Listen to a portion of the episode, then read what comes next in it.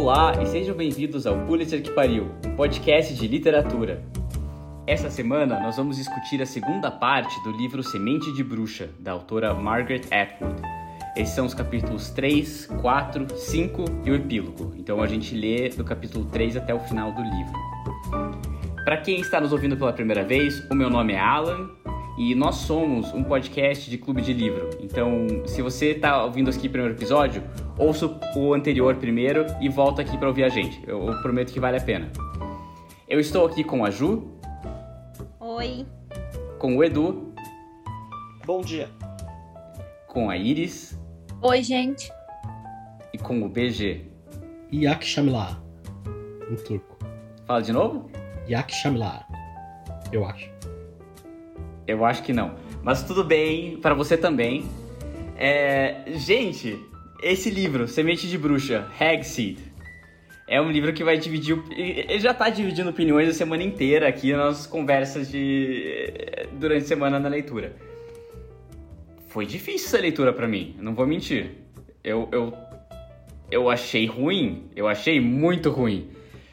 PG, fala o que, que você achou do capítulo, porque você tem que dar a nossa descrição aqui do que aconteceu e boa sorte para todos nós.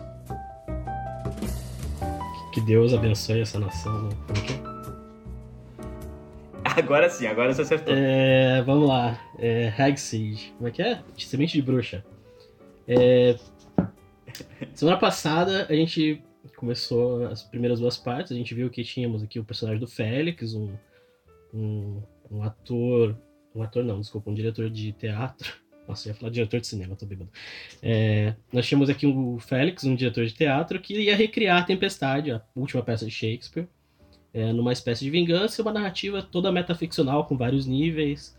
É, ele está recriando tanto na vida dele pessoal, quanto numa prisão onde ele trabalha como professor. Tanto. Ah, não, acho que são só esses dois níveis, né? É, talvez tenha mais algum, não sei. É, a gente viu que a interpretação que ela deu aqui, principalmente é para o sentido de prisões e tal. E aí agora nessa parte, é, ele distribuiu os papéis para alguns times, assim, ele não, ele não, ele não escolheu apenas um ator para cada personagem, né? Ou eram atores para cada personagem e alguns auxiliares.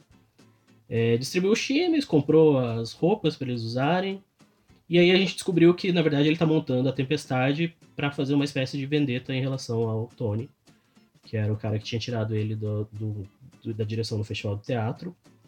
É, ele fez exatamente o que o Próspero faz na peça da Tempestade, né? Ele cria uma situação mágica, que aqui no caso é uma combinação de drogas com, com combinar com as pessoas para conseguir prender eles lá dentro da prisão e reencenar mais ou menos o que acontece na Tempestade.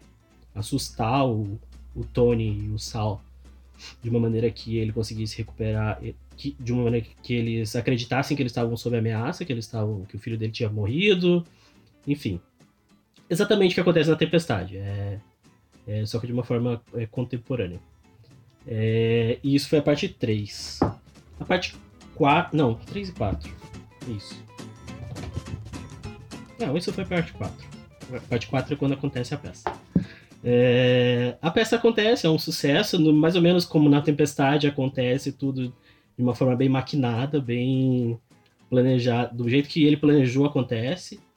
É, e aí eles já estão comemorando o sucesso, né? Eles conseguem, não só ele consegue o emprego dele de volta, como ele consegue também que o que, o, que a aula dele lá continue sendo é, tendo os fundos pelo governo. E aí na última parte eles têm uma festa de confraternização e a última tarefa deles que era imaginar cada time de cada personagem do, da peça, imaginar o que aconteceu com o personagem depois da peça. E você tem ali, enfim, acho que a gente talvez discuta essa parte mais em detalhe depois, mas cada, cada, cada time imaginou um, uma lógica para a peça e como que aquilo ali se seguiria depois do, da peça. E é isso. E aí no epílogo. É, é quando ele se livra da, da, da, figura da, da filha dele, né? Da Miranda, que ele ouvia esse tempo todo uh, na cabeça dele, uma espécie de. Ela tinha morrido aos três anos.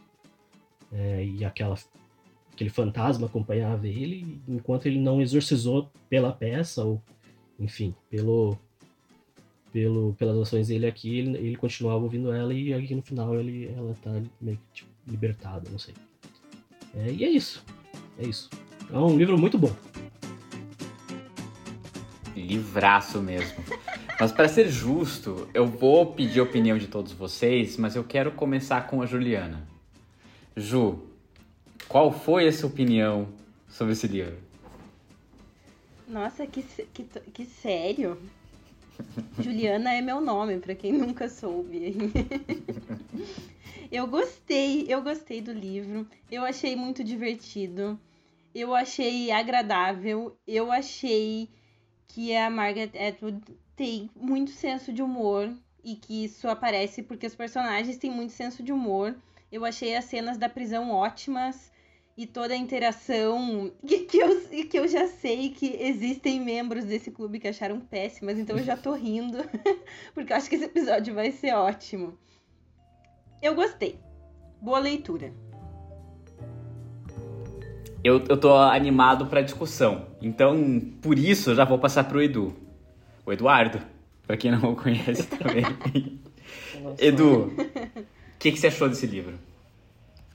Horrível péssimo, bobo, mal escrito, tudo de ruim que tem no livro tem nesse livro. Não, tirando o fato, é, leitura é fácil. Não, então não vou dizer que ele só não é chato, chato, chato. Isso ele não é. Ele é ruim. Mas ele ele seria chato se não fosse bobo. Talvez o fato dele ser muito bobo é o que você, você lê e você não acredita o quão bobo e ruim o livro é. Essa é a minha opinião sobre esse livro. Ah, mas só para para não dizer que não tem coisas concretas, um, eu achei é, os diálogos, eu não gostei, eu não achei eles bem escritos. Parecia que eu tava, sei lá, vendo Wayne's World, que é divertido, mas só que todo mundo fala como se fosse é, bobo. Tipo, awesome, cool. É, é isso, é, é, é, isso descreve os diálogos desse livro. As situações, elas são muito inverossímeis. Não que o livro tenha que ser verossímil, mas nossa, é, claro, o ministro da Justiça vai entrar na, no, na ala da prisão com prisioneiros sem nada, sem nenhum guarda. Junto com o filho. É, é, assim, as situações elas não convencem. Ela forçou demais as situações da tempestade. Então isso também não me agradou. É, é um meta super simplista, tipo, vou, é, releitura da tempestade como numa peça de teatro. Parabéns. Muito criativo. É, a, a, releitura do o, o que, que, a leitura dos presos sobre o que teria acontecido também é, depois da peça é muito fraca. Assim, são, é muito, muito fraco. É tipo, eu, é, parece que ela entregou para adolescentes que estavam passando aleatoriamente na rua e pediu para eles escreverem. É, as cenas de música, as musicais, são é assim, de passar mal de vergonha e tem comentários que não fazem sentido aqui. Tipo, uma hora ela fala assim: um personagem fala, ah, eu vi esse filme no Rotten Tomatoes.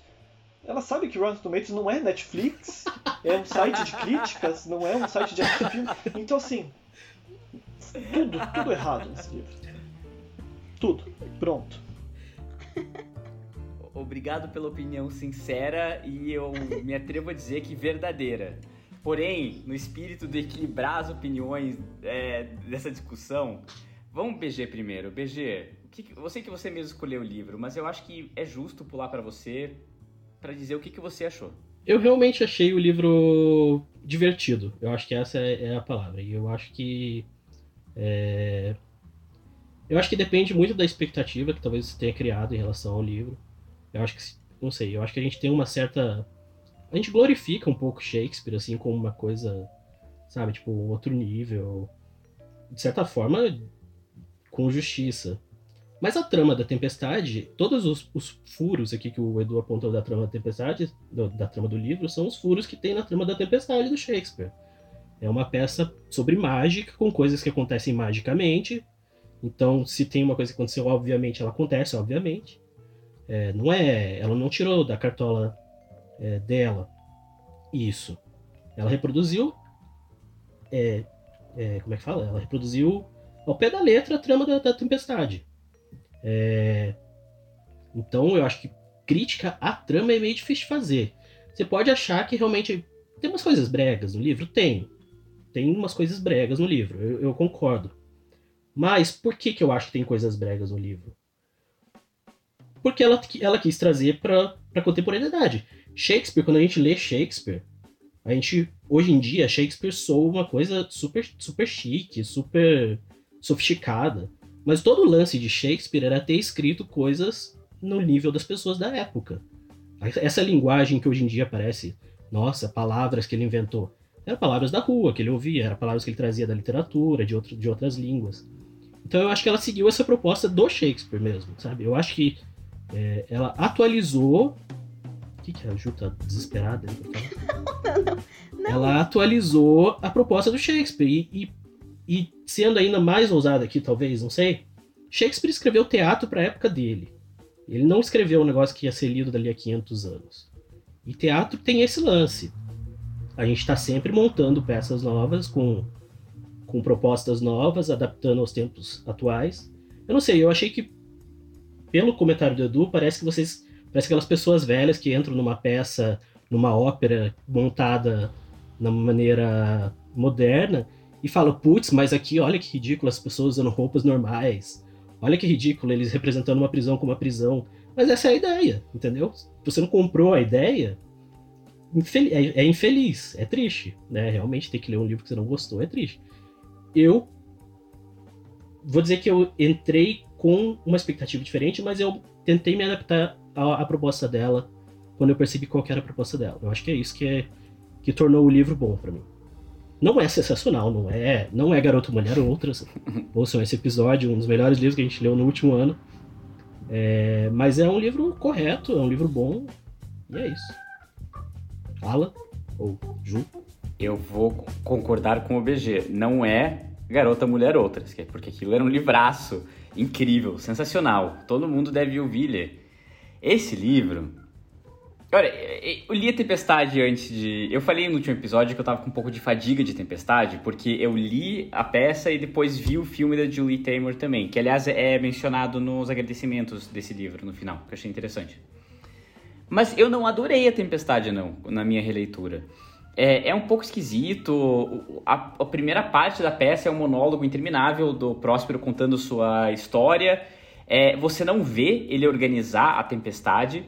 Ele só pula de ele contar a sua história para de repente a tempestade, todo o plano super complexo dele já tá rolando. Essa parte é pulada na peça dele planejar a tempestade e os, e os acontecimentos em si. E os finais são meio fáceis. Eles comentam no próprio Semente Bruxa que o Antônio não tem mais falas depois que ele é perdoado pelo Próspero. Eu achei isso estranho também, porque é toda uma vingança, vingança do Próspero, que some do metade da, do final da peça. Ele fala: Ah, vingança, minha vingança foi provar que vocês são ruins e eu vou voltar. Agora tchau. E eles ficam quietinhos. É uma peça esquisita. Eu não gostei tanto assim, não. Eu achei ela meio complexa, meio estranha. Mas eu não tive problema nenhum em acreditar na tempestade, no Ariel e nas coisas que estavam acontecendo, porque era mágico. Eu acho que magia perdoa muita coisa como um conceito narrativo. Eu entrei no mundo místico e mágico da história. E Semente Bruxa tentou tornar um pouco mais realista essas tramas, mas de um jeito que eu não achei legal. O, livro me pareceu aquelas adaptações de grandes clássicos para criança, sabe, no ensino fundamental então simplifica e deixa mais bonitinho para a criança absorver. Wishbone. Tipo, tipo Wishbone. É, é, um, é, nossa, foi muito boa essa comparação. Mas, mas é uma adaptação para criança que, mesmo quando você é criança, às vezes você percebe que é uma adaptação meio boba demais. Você, a criança já pensa, nossa, esse adulto tá meio que exagerando um pouco na simplificação. Eu consigo, eu acho que ele é a parte adulta já, tá meio bobo. É isso que eu senti desse livro, eu achei ele bobo. Eu achei ele bobo o tempo inteiro. Eu entendi a proposta, eu entendi a premissa, não sou tão apegado assim à peça original. Mas ele é besta, vai. O cara pega e põe as drogas nas uvas e todo mundo age que nem besta. Quando era magia, eu acreditava. Quando começa a tentar virar uma coisa realista, eu achei bobo. Então, a trama é boba, os personagens são, bo são bobos, as musiquinhas são bobas, as piadas são bobas, o livro é bobo. É, essa é a minha impressão geral. E já vou jogar para discussão e já vou jogar para Ju que já tem algo a dizer. Então, eu acho que esse é um grande trunfo do livro, na verdade. Porque eu acho que essa é uma cartada da Margaret Atwood, tirando sarro dos leitores que. Eu, eu quero fazer já um, um gancho com o que o BG estava dizendo. Tirando sarro da relação das pessoas com Shakespeare, ou com literatura, ou com obras consideradas eruditas, ou com o que é sabidamente sofisticado. Porque tem uma hora que o Félix faz essa reflexão e ele diz assim: nem Shakespeare se levava tão a sério assim, alguma coisa nesse sentido. E, e o livro é o tempo todo isso. É, é, jogando, escancarando o que, que era a tempestade, o que, que era Shakespeare. Um, um, ou acho que mais é, tá falando da tempestade especificamente, um grande pastelão. E é isso que ela faz o tempo todo, um grande pastelão que como não tem 500 anos, 600, quanto tempo tem essas peças de Shakespeare, não sei. 400 é, eu sei que anos? esse livro não vai ser lembrado daqui a 400 anos. Mas enfim, que que é óbvio, eu não tô dizendo Shakespeare era pobre e só parece erudito porque tem 500 anos, mas esse nível de erudição é algo que, que com certeza não era tão significativo quando as peças eram apresentadas originalmente. Enfim, então eu acho que ela tá, ela tá colocando mais uma camada de, de humor fazendo desse jeito. E, inclusive, o, o, o final, que, que eu, eu, eu, quando eu tava lendo, eu também fiquei pensando assim, o que, que está acontecendo aqui nesse final? Porque ele é. Tem um tom assim de filme mais sessão da tarde, assim. Mas eu não achei isso ruim. Eu achei que era ela de novo cobrindo o. o, o... Não cobrindo, tô falando cobrindo porque o BG falou cobrindo, mas assim, é... esmiuçando.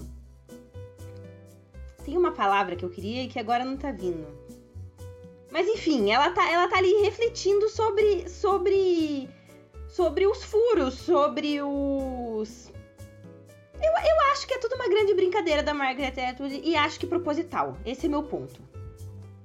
Quem que é, é o. Eu, mas eu acho que o Edu quer falar. E vem um é, contraponto é, aí. É, não, eu quero fazer a defesa dos que não gostaram aqui. Não sei se falo do Alan ou não.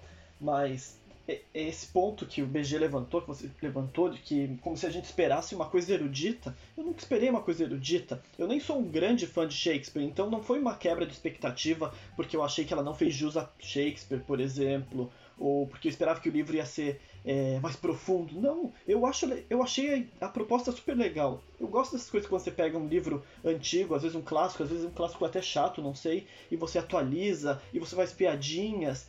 Então a proposta é ótima. Tipo, vou trazer Shakespeare para os dias de hoje, vou é, tirar sarro do que tem que ser tirado e vou é, explicar. É legal, é, coisas que eu achei que as propostas foram boas. Mastigar certos aspectos do livro e explicar para que um leitor que não conhece Shakespeare ou que não gosta, ele lê, ah, então tem essas camadas de profundidade. As tentativas, as propostas são boas, só que a execução eu achei ruim. Esse é o problema. Eu achei péssimo, porque os personagens não são bons, as situações não são. É, não é falta de verossimilhança de que tinha que ser perfeito, mas as soluções não são boas. Como o Alan disse, a uva, é, a tempestade vai ser uma uva contaminada e um copinho verde. É uma obsessão com certos detalhes ruins. É, é, então é isso, esse é para mim é o ponto, assim, eu entendo que vocês estão, eu acho que se alguém não gostou porque achou que ela violou Shakespeare, não sei, essa pessoa realmente é muito triste que ela, é, que ela tenha lido o livro e não tenha entendido a proposta, mas eu entendi a proposta e achei uma bosta, mesmo assim. Não a proposta, a execução, infelizmente, porque não é ruim o que ela tentou fazer, o que ela fez é ruim. O que eu ia falar só é que eu acho que isso reflete também no, nos personagens dos presidiários, que são ao mesmo tempo pessoas um pouco menos escolarizadas, que escrevem, falam errado e são super preconceituosas e, e são meio um comentário do, do Félix, do protagonista ao longo da peça. Então, ao mesmo tempo, meio rudes e não escolarizadas, e ao mesmo tempo ficam citando Shakespeare o tempo inteiro ao longo da peça por prazer e acham super legal e discutem, aprofundam nas discussões literárias. essa contraposição das duas coisas é um pouco desnecessária para mim. Podia ser presidiários que são cultos, inteligentes, ou, ou, ou pelo menos que aprendem ao longo do livro. E para mim mistura muito fortemente. São os bobões que são bem aprofundados na peça. Não casa para mim. É, é, o Edu falou verossimilhança antes, e eu acho que é isso. Não é que eu, eu não sou tão assim rígido que eu quero uma coisa perfeitamente realista. Mas ele vai pro pastelão muito rápido. É um pastelão forte, não é um pastelão sutilzinho, assim, que ah, é engraçadinho. Não é Pinchon, que tem um coment... sempre tem uma pitada meio ah, pesada com uma piadinha pastelão. Isso é, é, é turma do Didi, né, BG? Não, não é não. é, não, eu discordo, eu discordo, mas eu acho que eu, eu, eu acho que você tá presumindo porque, porque eles são presidiários, eles são ignorantes. E eu acho que em momento nenhum ela falou isso. Não, não, não, não. Eu não tô presumindo. Os... Eles falam errado ao longo da peça várias vezes, eles se mostram meio homofóbicos com Ariel, eles não entendem uma fada. Não é, não sou eu que tô inventando que eles são Ó, em, em, primeiro lugar, eles são criminosos, a maior parte deles aqui, de crimes que não são crimes violentos. Sofisticados. Crime, tinha um hacker, tinha um outro que era fraude de, de imposto. Enfim, não são pessoas. Um outro lá era imigrante, ou quase todos eles têm algum background de imigrante. Então, e, e, e, pelo fato de que ela, ele propõe, e eles também já estão no quarto ano do, do programa, é, pelo fato de que ele só pelo fato de que ele propõe eles usarem só os, os xingamentos de Shakespeare e eles já pegarem isso na hora, para mim é uma, é uma coisa que mostrou que eles estão interessados no negócio, eles não são bobões. E mas eu acho que o principal aqui é que eles são, todos eles em alguma medida, eles são Caliban, né? Eles são o personagem que está ali acorrentado e que não é burro. O Caliban foi ensinado pelo Próspero, né? Esse é um dos pontos da peça. Ele foi ensinado pelo Próspero, que, que, que criou ele até uma certa altura, até com, com seus filhos, né? E que só entrou naquela, naquela jogada de, de colocar no. de porque ele tentou é, estuprar a filha dele, né? Uma coisa assim, na peça. Então é isso, eu acho que é errado você dizer que. É, você dizer isso que você falou. Enfim, mas pode. É, tem direito de, de réplica.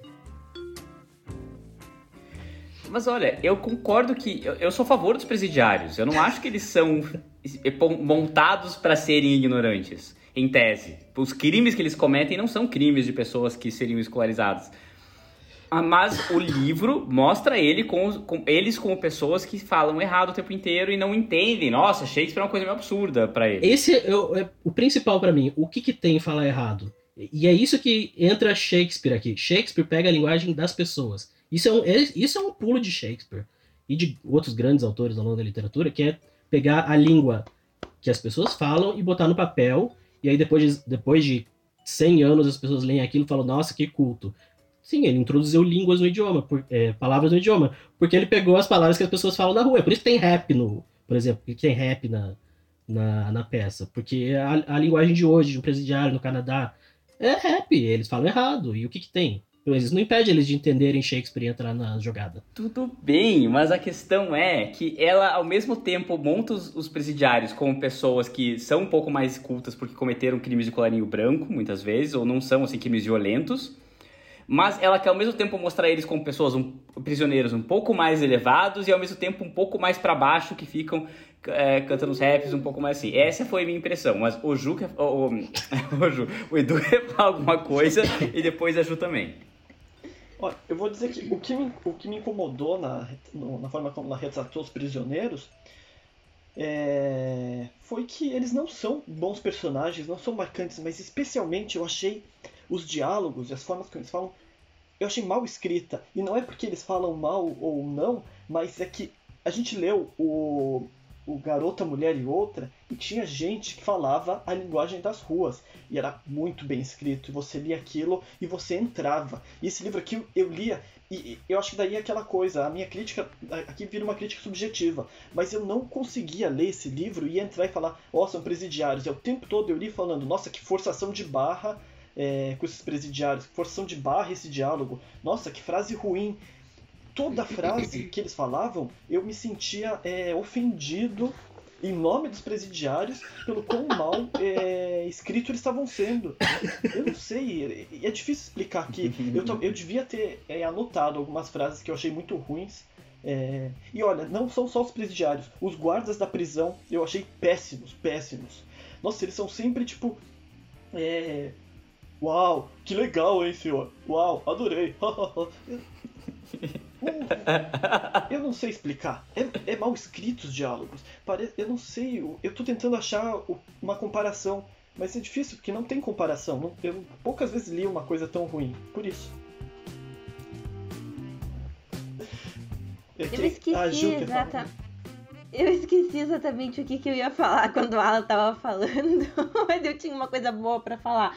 Mas vamos ver se eu lembro exatamente isso. Mas o que eu queria dizer é que eu acho que o ponto não é que os presidiários são colocados como numa posição em que em que em alguns momentos ela retrata eles como bobos ou incapazes ou incompetentes. Eu acho que o ponto é justamente a crítica social foda que está rolando ali nesse momento aqui, porque os presidiários, eles são é tá, tá difícil hoje as palavras, gente. Próximo episódio, mais cedo, menos álcool. Aqui é só falta de sono mesmo.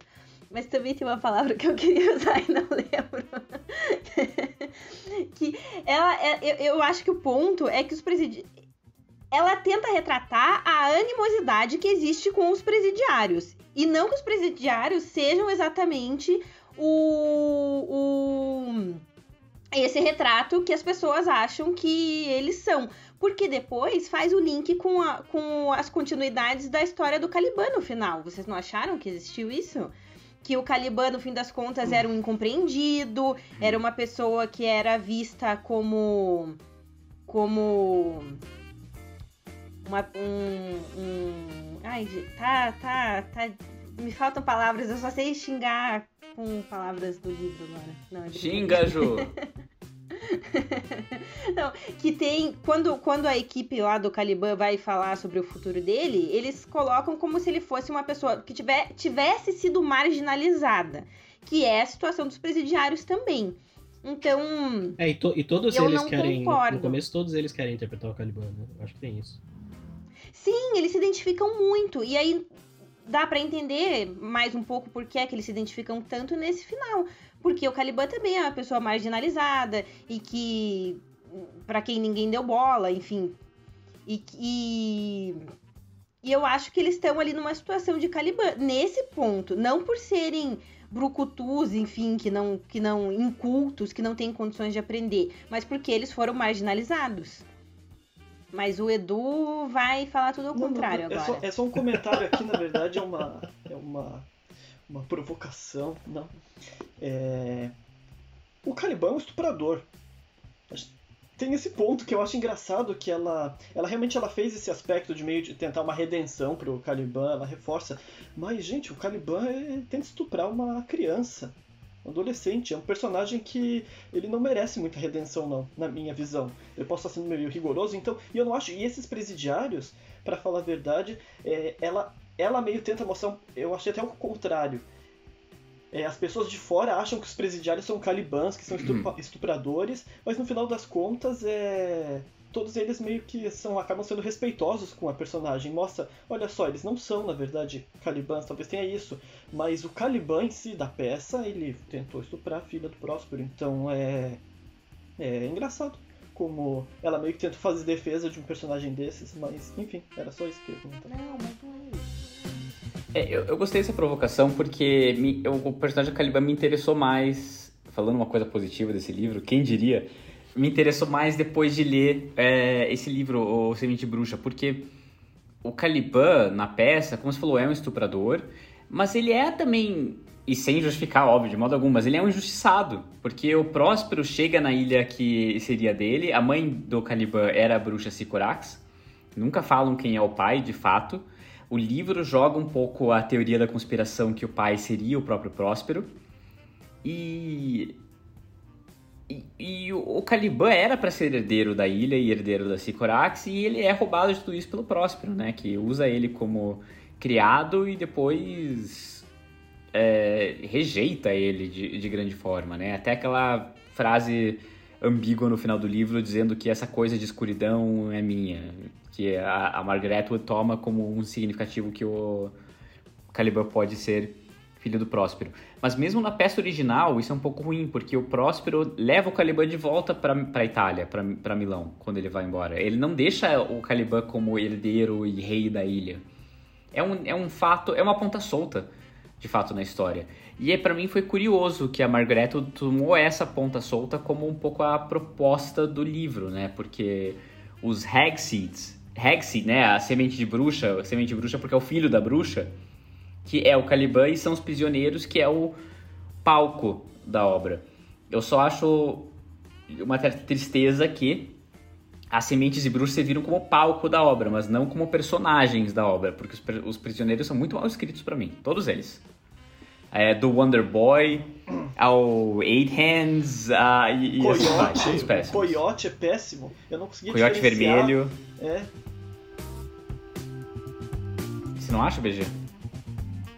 Não, eu eu concordo que tem personagens mal escritos sim. Eu também achei que os, que os prisioneiros ah. são meio ah. personagens de papelão, assim, sabe? Não tem muita profundidade psicológica deles como prisioneiros. Mas eu acho que é, é, é, mais ou menos como quando você vai ver uma peça e tem lá os atores interpretando personagens. Sabe? Você não fica analisando os atores como atores, as pessoas que são os atores. Você compra que eles são aqueles personagens ali e pronto. Entendeu? E, pra mim é isso. O livro ele já é relativamente complexo, já tem duas, três camadas. Eu acho que se ela entrasse e ela tentasse transformar esses personagens dos, pris, dos prisioneiros em puta coisas complexas e cada um com uma backstory diferente com relações, eu acho que talvez ficasse meio meio exagerado, não ia ter 300 páginas, ia ter 500, vocês iam estar me odiando agora. É... Mas mas eu, eu, eu li como eu li dessa forma assim. Eu eu tipo eu, eu concordo com vocês. Eu tive que uma das coisas que, que, que me fez ler esse livro com prazer foi não ficar comparando com Bernardino Evaristo, em primeiro lugar. Porque na, e eu acho que era, é injusto, assim, de uma certa forma, porque eu já tinha lido outras coisas da Margaret Atwood antes. O, o forte dela, a sacada dela, não é a linguagem, não é os diálogos, em nenhum dos livros, mesmo os livros mais conhecidos e bons. É, alguém reclamou no episódio passado que quero ver a Margaret Atwood no livro. O que, que ela trouxe para o livro. E eu acho que é bobagem você achar que ela. Não sei se vocês acham isso, mas enfim, bobagem achar que porque é uma puta autora ela tinha que escrever só pode escrever bons diálogos, enfim. Realmente é uma falha do livro, concordo de certa forma. Mas eu acho que talvez aí trazendo esse novo ponto, é, ela trouxe coisas interessantes para a peça. Ela trouxe aquela visão feminista clássica dela, que a gente já viu nos outros livros, né? A personagem da Miranda ali, da atriz, a Anne-Marie, como que é? Anne-Marie Greenwald, uma coisa assim. É, Não lembro. É? ela, ela inverte aquela lógica que as pessoas têm de quando elas veem ou leem a Tempestade de achar que a Miranda é uma menininha fraquinha, é, que tá ali à mercê do Caliban, à mercê dos pais. Eu acho que esse foi o ponto mais original do livro para mim, o personagem da, da Miranda. É, ela traz ela traz esse negócio que o Edu também falou que é óbvio, que é tipo ah, fazer uma peça para falar de Shakespeare talvez seja óbvio, mas Shakespeare é um, é um dramaturgo que, em quase todas as peças dele, ele reflete sobre o próprio, próprio ato de fazer teatro. Então eu acho que se você vai fazer uma reflexão sobre Shakespeare, você escolhe quais são as camadas que você vai interpretar. Aliás, tem um momento muito legal no livro em que, em que o, o Félix, eu sei se ele está sonhando ou se ele está pensando, assim, lembrando do primeiro dia de aula em que ele escreveu Justiça no quadro, e a partir daquilo ali toda a interpretação em é, é prisão, desculpa. Ele escreveu prisão no quadro e a partir dali toda a interpretação que eles fizeram era com base em prisões. Mas ele fala, putz, eu podia ter escrito sonho, que é tipo, é outra camada de interpretação da tempestade. Então eu acho que é isso, ela escolheu a, a, as armas dela, o como que ela ia interpretar a peça e como que ela ia reescrever a peça, e ela reescreveu. Tem falhas? Tem, mas não... Enfim, Alan já discorda eu acho que a sua visão do livro é ótima e eu adoraria ler o livro que você está falando, mas não é o livro que eu li.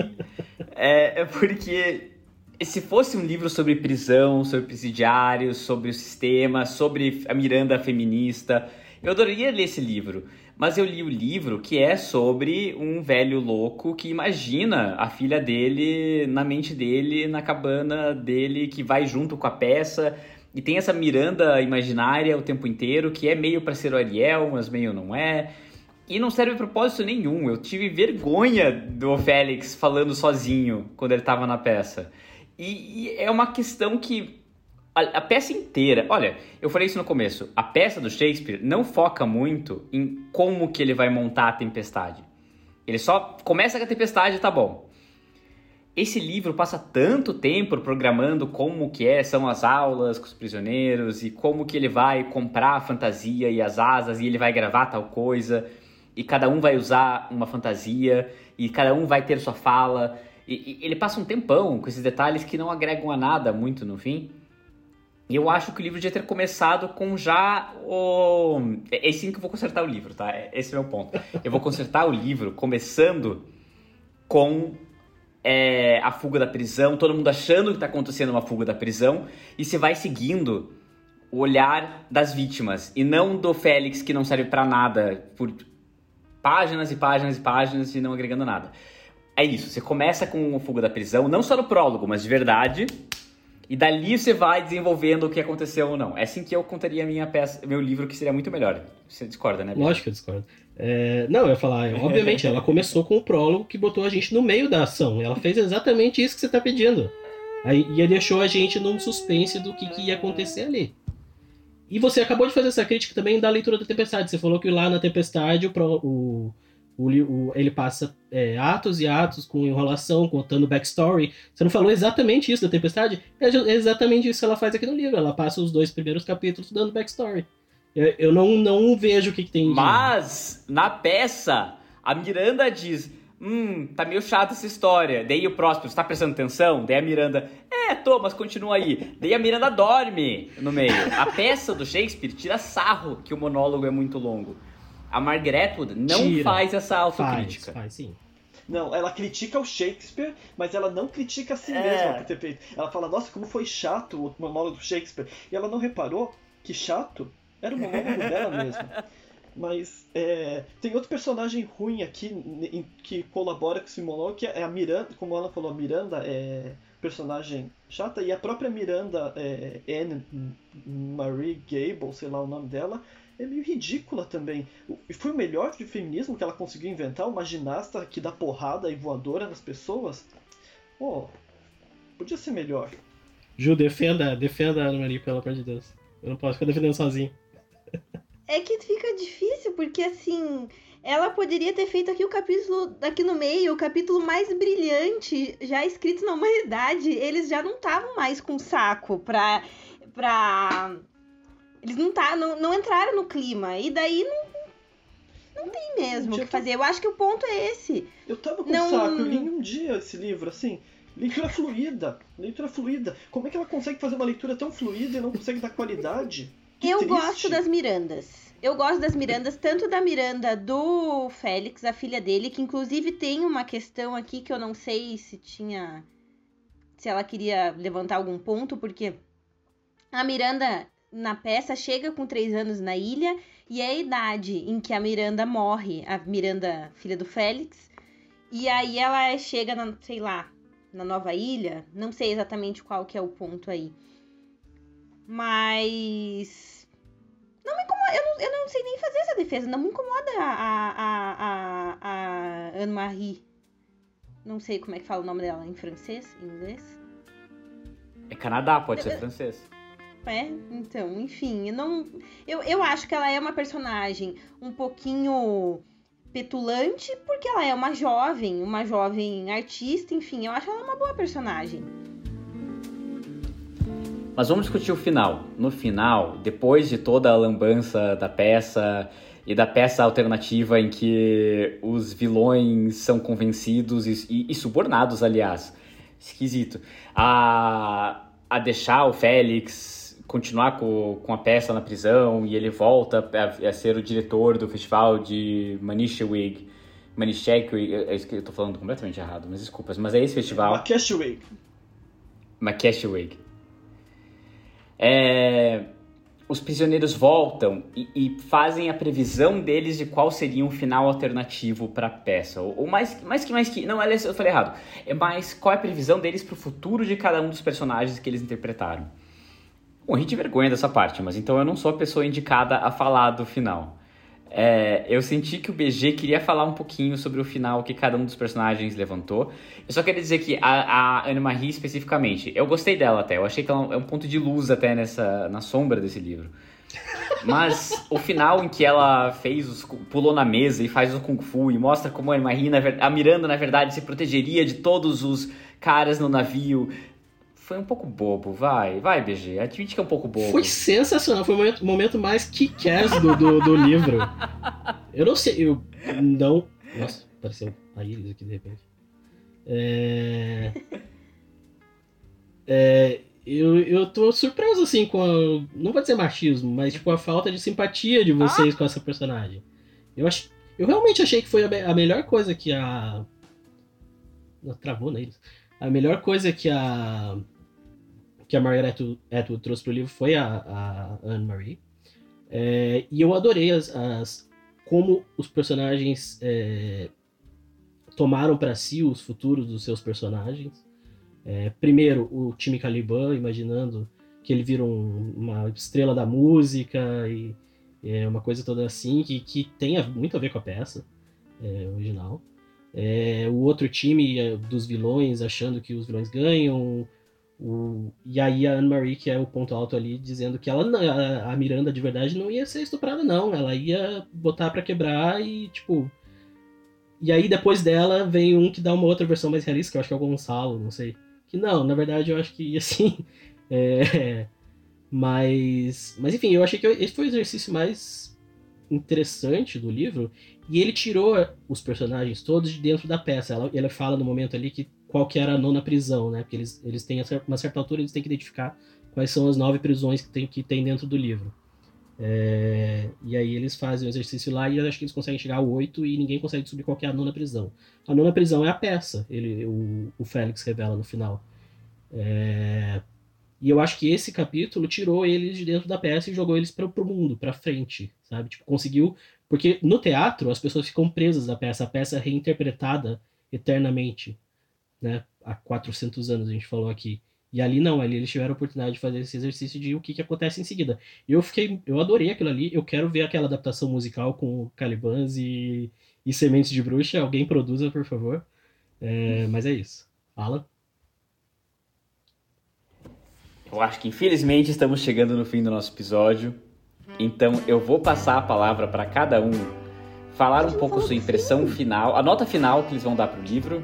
E eu quero saber se o livro ganha Pulitzer e qual é a sua prisão. Essa é a pergunta do dia. Qual é a prisão de cada um de vocês aqui? Pergunta bomba? Bom ponto. Pergunta bomba. Pergunta bomba adequada ao livro. É, a, a Ju comentou corretamente que a gente não falou do fim. Que fim, gente. A, a, a, menina imaginária dele vai embora, dá tudo certo, é um final ruim. Mas a Ju discorda de mim. Ju, quer falar um pouquinho sobre Não, o Não, é que eu acho que tem que comentar, porque é um, é um ponto importante. Porque é um epílogo análogo ao epílogo da peça. E aí tem a expectativa até por causa da introdução anterior que o Félix faz, a, expectativa de será que ele vai ficar preso, ele continua preso, o que é que vai acontecer, ele vai pedir aplausos para para se despedir ou não, como acontece na peça. E aí, no fim das contas, não. Quem ele libera, ele libera a Miranda. E aí eu entendo que simbolicamente se libera também dessa, dessa prisão emocional, passado, enfim. É só isso que eu tinha para comentar. Gostei. Maju, já que você falou, vamos lá. Qual é a nota? Ganha Pulitzer e qual é a sua prisão? A nota, ah, eu, eu vou dar oito. Porque eu me diverti. Eu achei. Eu tenho uma palavra para essa leitura. Eu acho que é uma leitura válida. É válido esse livro existir. Que foi como começou a discussão no, no capítulo anterior, no nosso episódio anterior, caso alguém não tenha ouvido, que o, o, o Edu falou: não tem razão de existir esse livro. Eu acho que tem sim. Eu achei ele válido, achei interessante, achei que ela fez uma leitura é, interessante e, em muitos pontos, inteligente da, da peça é assim a coisa mais erudita e, e, e bom, a gente acabou de vir do Garota Mulher Outras, né? Então difícil. Mas não acho que é a coisa mais erudita, mais incrível e mais disruptiva que a gente já leu no clube. Mas eu acho um livro válido, uma leitura super agradável, divertida e então do 8. Quais eram as outras, as outras perguntas? Daria Pulitzer? Acho que sim. Acho que é bem o tipo de coisa que o Pulitzer gosta. E qual que é a minha prisão? Ah, sei lá, gente. Achei difícil essa pergunta. Não vou pular. Essa vou pular. Nota a zero sua pra essa prisão pergunta. é a indecisão. Ah, boa. Eu ia falar que, eu ia é, falar que é o quarto do. Jamiroquai que ela tá, mas tudo bem. Pode ser o quarto Jamiroquai também. Pode ser duas coisas. Edu, vamos lá. Nota, Pulitzer, prisão. Nota. Ah, esse livro aqui é um livro nota 5. Nota 5. Por que, que não é um zero? Porque é uma leitura bem tranquila de ler. A ideia, como eu disse, eu achei a execução muito pior que a ideia. É... que mais que tem de méritos no livro? Como assim Shakespeare for Dummies? Por que não? É... Assim, são interpretações, você meio que aprende um pouco como ler Shakespeare, talvez, talvez tenha esse mérito, tem. Mas, como eu disse, é realmente assim, pra mim foi intragável os diálogos, os personagens, foi muito, muito. As, as, as conclusões eu achei bobas. Ah, essas. é, as palavras, assim. É, Team Evil Bro, Antônio, não é legal, não, não, é, não é interessante. e. É, não, e sim, podia ser mais bem escrito, porque a Margaret Wood não precisa ser uma gênia do diálogo, mas ela precisa ser uma pessoa que escreve bem e, e não foi nesse livro. Então, quer saber? A minha prisão é o próprio livro e tá no mesmo cômodo com esse livro, então ó pra esse livro. Para os nossos ouvintes, Edu jogou o livro no chão. Dramático. Jo- Joguei, joguei pra trás. Teatral, muito teatral. Pronto, ó, me livrei da minha prisão. Esse foi o meu momento foi de livrar da prisão. É, tinha mais alguma pergunta? Era só isso? A pergunta Daria se de ganha Pulitzer. Pulitzer, mas eu acho que a gente já sabe a resposta. Porém, a minha resposta pode ser surpreendente, porque o outro Pulitzer que a gente leu foi bem chato, então talvez desse Pulitzer. Mas mentira, não, porque era bem escrito. Aquele livro era bem escrito. Eu posso não ter adorado, mas é. Merecia talvez. Esse livro aqui, Pulitzer, não. Talvez prêmio pior livro da semana.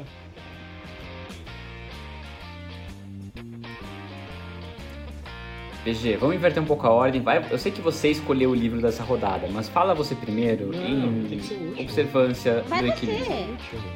Alan, vai você, não tem essa de equilíbrio na nota. Não tem? Então vamos lá. Não.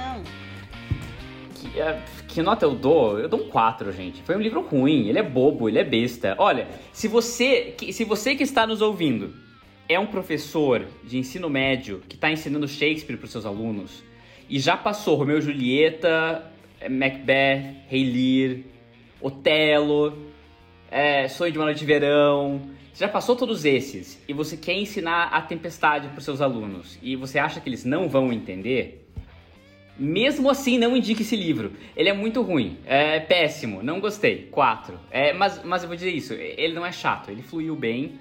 É, 300 páginas foi uma leitura fácil, não foi tão difícil assim. E eu tenho sempre um certo carinho por quem escreve livro, porque eu já falei isso antes. É difícil escrever um livro. E a Margaret sentou, ela pensou em como seria a adaptação perfeita dela de A Tempestade, ela teve essa oportunidade nas mãos, sabe? É, ser uma autora tão conceituada, escrever uma adaptação da Tempestade, uma das maiores peças do Shakespeare. E assim, ela escreveu. Por isso ela recebe um 4. Da Pulitzer, não. Qual é a minha prisão? A, a minha prisão.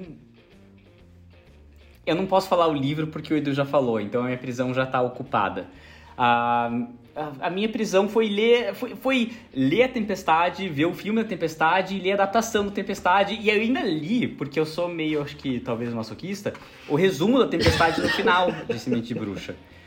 Que se você está ouvindo pela primeira vez, le- é, leia primeiro o resumo, pelo menos, eu acho que vale a pena. Mas a, a minha prisão é a Tempestade, mas a Tempestade passou. E agora tô eu aqui. E depois da tempestade, vem o BG. Agora sim, esse é o momento de falar. Nota, Pulitzer, prisão. Tempestade vem a calmaria. É, vamos lá. Nota 4, 5 e 8. Ah, 17? Eu vou dar 23. O vai terminar com média 10. Porque quem manda aqui no momento sou eu. Acaba terminar de falar. É, não, brincadeira. Eu vou dar. Eu vou acompanhar a Ju. Eu dou um 8. Eu acho que não é um livro perfeito, longe de ser um livro perfeito. É, não é o melhor livro da Margaret Atwood. Talvez não seja a melhor adaptação de Shakespeare, provavelmente não é. Mas é um livro divertido, gostoso de ler. Eu acho que se você entra no clima, o livro é gostoso de ler. É, a Ju começou esse episódio, ou talvez tenha sido o anterior da, da Garota Mulher, Mulher Outras, falando: ah, façam clubes porque você aprende muito sobre você mesmo, sobre seus amigos.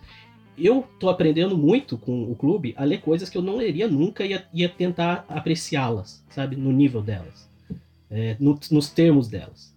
É, esse livro aqui, se eu tivesse pegado o livro para ler sozinho dois anos atrás, eu ia ter parado na página 20. Sem a menor dúvida. E aliás, metade dos livros que a gente leu aqui no clube eu teria feito isso. Mas eu tenho feito esse esforço, porque eu sou uma pessoa muito santa. Eu tenho feito esse esforço de, de tentar entender os livros nos próprios termos deles. Eu acho que um, a, a gente, eu tenho identificado vários erros que eu cometia na minha, nas minhas leituras, assim, talvez por estar fazendo agora de uma forma mais sistemática. Cometia erro de ficar sempre ligando ao autor, e aqui as nossas discussões, quando vão para o autor, sempre dá uma melada. É, enfim, cometia vários erros. E, e, esse livro eu apreciei nos termos dele, então ele é um 8, sólido. É, daria Pulitzer, concordo com a Ju, é bem o tipo de livro meio mais ou menos que dá Pulitzer, sim. É, ela, quase todo livro da Margaret Atwood ganha algum prêmio desses, ou Pulitzer, ou Booker, ou sei lá, qual que é o prêmio do Canadá. É, então daria Pulitzer, sim. É, de novo, a, ela ter dividido o Booker ano passado com a, com a Bernardina Evaristo, absurdo. Absurdo. É, e última, qualquer é? prisão. Pô, minha prisão é a pandemia, né, gente? Eu acho que é a prisão de todos nós aqui no último ah. ano dessa porca. A gente tá fazendo esse clube aqui porque a gente tá. A gente tá eu falei pro, pro pessoal do Jantando na, na taverna que a gente, a gente tá parece, a gente parece aqueles jovens florentinos no meio da peça, no meio da peste tipo em Decamerão, sabe? Que vão para uma para uma pra uma fazenda e começam a contar histórias um para os outros para para passar o tempo da peste e poder voltar para a cidade depois. Aí, felizmente, a gente é privilegiado bastante para poder estar tá fazendo esse caso. então, a minha prisão é a pandemia e eu quero sair o mais rápido possível, mas tá difícil, né? É isso. É isso aí. Eu quero tocar um ponto no BG que, assim, por mais que a gente tenha discutido sobre o livro, eu adorei ouvir o ponto de vista de vocês, tá? Da história. Que absurdo, é... você pulou o meu voto de Minerva. Eu não pulei. Eu ia voltar pro, pro nosso Ariel logo depois do meu discurso de, de paz aqui, porque foi uma discussão acalorada, com pontos de vista distintos. Mas Ariel, nosso espírito, tá sempre aqui conosco, é, nos ajudando a completar nossa missão. Então, nesse twist de última hora nós temos um voto de Minerva. Depois de um voto, dois votos favoráveis, dois votos desfavoráveis ao livro, nós temos Ariel, nossa Íris, nossa deusa que vem dos céus para decidir a nota final desse livro. Vai ser sucesso ou não vai? Fica com você, Íris. Gente, então, não participei da discussão acalorada de hoje porque não pude terminar a leitura a tempo, porém, tchan, tchan, tchan, tchan. Eu vou dar um oito junto com os meus colegas. Ju e BG, porque até a parte que eu li eu tava adorando e eu concordo com a Ju que é um livro válido e ele é bem gostoso de ler. Eu discordo do Alan que não é para indicar para os alunos, indiquem para os seus alunos sim, porque é assim que as pessoas pegam gosto pela leitura. Se você der um Shakespeare puro para eles, talvez eles falem, né? E se você der Mar Margaret Atwood, olha, aquela do conto da Aya, e numa leitura fluida, talvez as pessoas peguem gosto por isso. E quero fazer uma menção de repúdio ao Edu que jogou o livro para trás. e é isso. Dei o voto de Minerva. Leiam ele é bom, ele é legal. E os meninos, o Edu e o Alan, eles leram com um coração peludo, sabe? Com um coração gelado. Eles não foram assim com um coração quentinho e aberto. Foi isso que eu Coração peludo parece quente. um coração gelado, então. E é isso, eu vou dar um 8.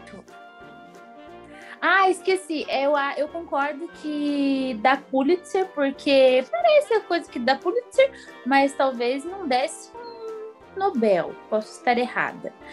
E a minha prisão é a vida cotidiana. Profundo. Pesado, pesado. Alan. Só quero agradecer aos nossos ouvintes. Espero que tenham gostado da discussão. Foi acalorada. Nos diga o que você achou desse livro. É é isso eu quero mais saber, assim. O que, que nossos ouvintes acharam desse livro. Porque foi tão divisor aqui entre, é, entre nós que eu quero saber o que, que o público em geral achou também. É, Muito obrigado por nos ouvir. Semana que vem nós vamos ler Morte no Nilo, da autora Agatha Christie. Sigam a gente no Instagram, comentem, digam o que vocês acham. E acho que por isso, por hoje é só, né? Então, tchau! Tchau. Tchau. Não leiam esse O livro. livro é bom. Tchau!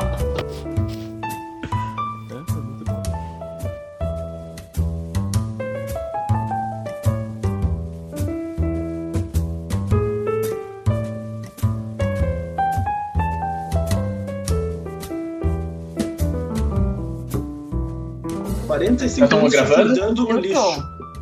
Minutos. Então, pessoal, boa noite, namastê. Bom episódio hoje pra vocês. 3, 2, 1. Foi o pior que eu já vi essa palma. Gente, esse namastê vai reverter. Vamos fazer de novo. Namastê, gratiluz, gratidão, muita felicidade estar com vocês aqui.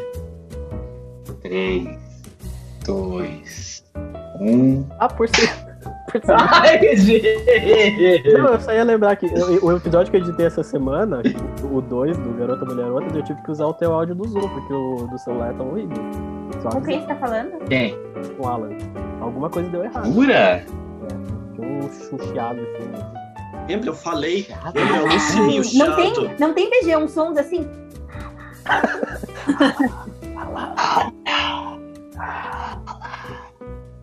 Já teve um terremoto? Eu quero ver Isso como é que vai ficar um terremoto. Eu acho. Quem que não tava no terremoto? Né? Pena. Era o de ontem? Não, é o próximo, né? O terremoto. É, não podia comprar o terremoto. Ah! Vai, vai, vai. Nossa, eu vou inovar hoje, gente. Vai ser legal, hein? Se preparem. 3, 2, Eu falo 1. sobre outro livro. Foco, gente! Ai, vai sem palma, que é o problema do BG. É problema É, do chega de palma. Tá, tá, tá a minha pá. Por que o Alan não corta mais o som da gente? Funcionava bem, cara.